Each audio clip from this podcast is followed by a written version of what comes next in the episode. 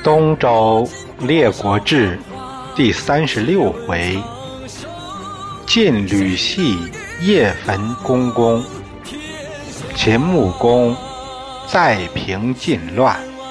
第四节，关于晋文公出奔源于秦的几点看法。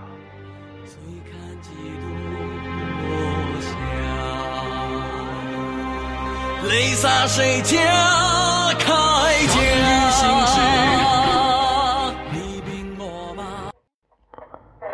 上回我们讲了重耳，因为伯狄告密，他成功出逃。吕系火烧公公这么一段这段啊，会让我们提出很多疑问。大家有的可能会吐槽：这重耳为什么要跑呢？他本可以第二天突然把吕系二人捉起来呀！哎，这是个大漏洞。要说情况紧急，从后面看，吕系二人第二天他是来上朝的。他们认为，他们的计划根本就没有泄露的可能。那在朝堂上把这两个人办了，手到擒来呀，这还真是个问题。要说重耳势力弱，那也说不过去。原来在晋的好多家大夫，也都是心向重耳的，还有万夫不挡的魏抽，还有啊，这些条件我们都不考虑。那个伯狄这样的人，深夜来告密，是不是可信？他设计让重耳出走，那要是出城中埋伏怎么办？一个护卫都没有。啊，有一个合理点的解释，就是吕系的突袭性要保密的多。直到当晚，也就是二月会日。当晚才拉伯迪入伙，并且伯迪这时候连抽身的机会都没有。为了保密，必须待在细瑞家里，直到夜半起事。那伯迪是不是没有机会了呢？也不是，这样。我们可以按这个剧情展开，就是伯狄堵住了朝门，迎面正遇上大火里跑出来的虎眼和重耳。这天夜里啊，虎眼正和重耳讨论国策，所以到深夜还没回去呢，就听外面有动静，接着就起火了。他们两个听到外面人声嘈杂，知道是遇袭了。他从窗户就跳出来，朝朝门这边就跑了，正好遇上围堵的伯迪。冲儿一看，完了，冤家路窄呀，怎么办？虎眼在一旁手执宝剑，挡在冲儿前面，要和伯迪拼命。伯迪手执利剑，对重耳大喊一声：“主公不要惊慌，我来救你的，快跟我走。”胡眼有点不信，伯迪这怎么回事？伯迪说：“现在吕系谋反，夜袭公公，我也是跟他们来的。我认为先前的事儿也是微臣应做的事儿，也没什么不对的。现在他们要害主公。”我认为主公宽宏大量，不计小怨，很是感激。主公也是一位贤德的人，所以我本心不想和吕系合作，这是假意而为。现在不是多说话的时候，快跟我走。虎眼重耳现在信不信由不得他了，就听后面人声鼎沸，别放走了重耳。重耳赶紧随伯迪往外走。到外面，伯迪让重耳上了一辆温车。主公，你现在还是出城去秦国。现在城中都是吕系的人，你到秦去搬兵，以平吕系之乱。重耳点头。于是伯迪随同胡衍一行人出了城，直奔秦国。哎，这样重耳。渡过黄河，到了秦界，派人报知秦穆公。秦穆公听说晋国有变，他派大将公孙支带领军队渡河，直扑绛城。绛城现在都乱了套了，各家大夫本来认为是场火灾，没想到是场叛乱，于是纠集家甲和吕系就打上了。吕氏二人没想到伯迪这儿会出纰漏，本来是煮熟的鸭子，这回愣飞了。他俩又气又恼，现在又成了众矢之的了。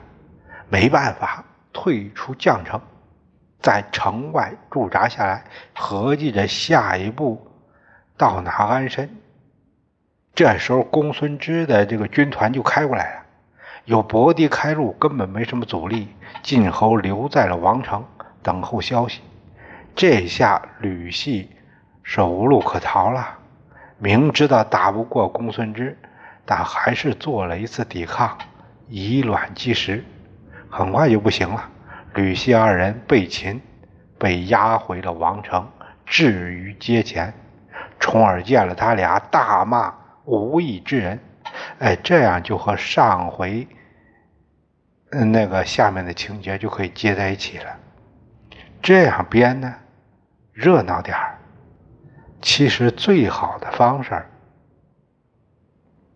根本就不用牺牲那么些人，宫里的人还有双方的士兵士都不会死，直接就可以把吕系法办。也不知这个作者啊怎么想的，编了这样一段我们看着很不合理的情节。他可能是为重耳出奔秦找个比较体面的理由，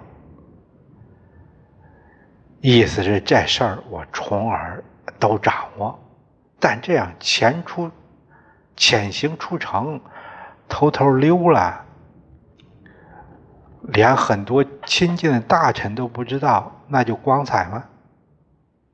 这点事儿，你重耳都摆不平。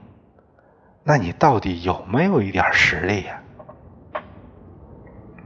有的说啊，那是为伯迪找个归降的桥段，来表现冲儿不计前嫌的大度。那也要设计的合理才行。有人说啊，这是历史，不是你想改就能改的。首先，我认为这里有相当。大的演绎成分，它可能是按一些年代这样延续着编写，很多事呢结合年表贯穿。但我们从这部书的说明中也可以看到，在冯梦龙改写这部书的时候，也是把一些情节做了删减，哎，还有更改处理。就是为了更好的和历史事件比较吻合，看着像是像是历史的这一个走向，这说明啊，作者不是史家的观点来在写史，而是在编历史故事。那他能编，为什么我我们现在就不能给他合理化点呢？尽管。我这样安排情节，要是说起来还有很多问题不好说。你像重耳出城的事儿，重耳能不能顺利出城？这个也好编，就是守城的虽然接到吕系的命令，但他们敬慕重耳，愿与重耳合作。那这情况就是一起和重耳奔秦。在前面的这个重耳潜出城，那城门晚上关不关？要是不关，有点说不通；要是关，那他出逃的消息如何能做到保密？不让重耳出城，那就有冲突；让他出城，那守门人就有责任，怎么向上司交代？上司问下来怎么办？这守门又不是一个人的事儿。我们现在看很多雷剧，气得直骂导演。这个，我说在古代也有这样的导演，大家想想，是不是这一段真的很雷呢？还有，我们将在第三十七回看到的秦穆公。给了晋文公三千护卫，称为纪纲之仆，说明晋文公当时还没有能掌控军队的能力。当初魏抽请兵去追吕系，被赵崔制止，也许他也有这个担忧，这军队。是不是能指挥得动是个问题，但他不能这样说。我们一直没看到军队的出现，就连守将城都是各大夫的私人武装。在会怀着二十年的统治下，有一股惯性势力是不听重耳的话的，这是。他潜在的政治威胁，这就是我们在第三十七回将看到的吕系的势力。女子写信，修我兵家。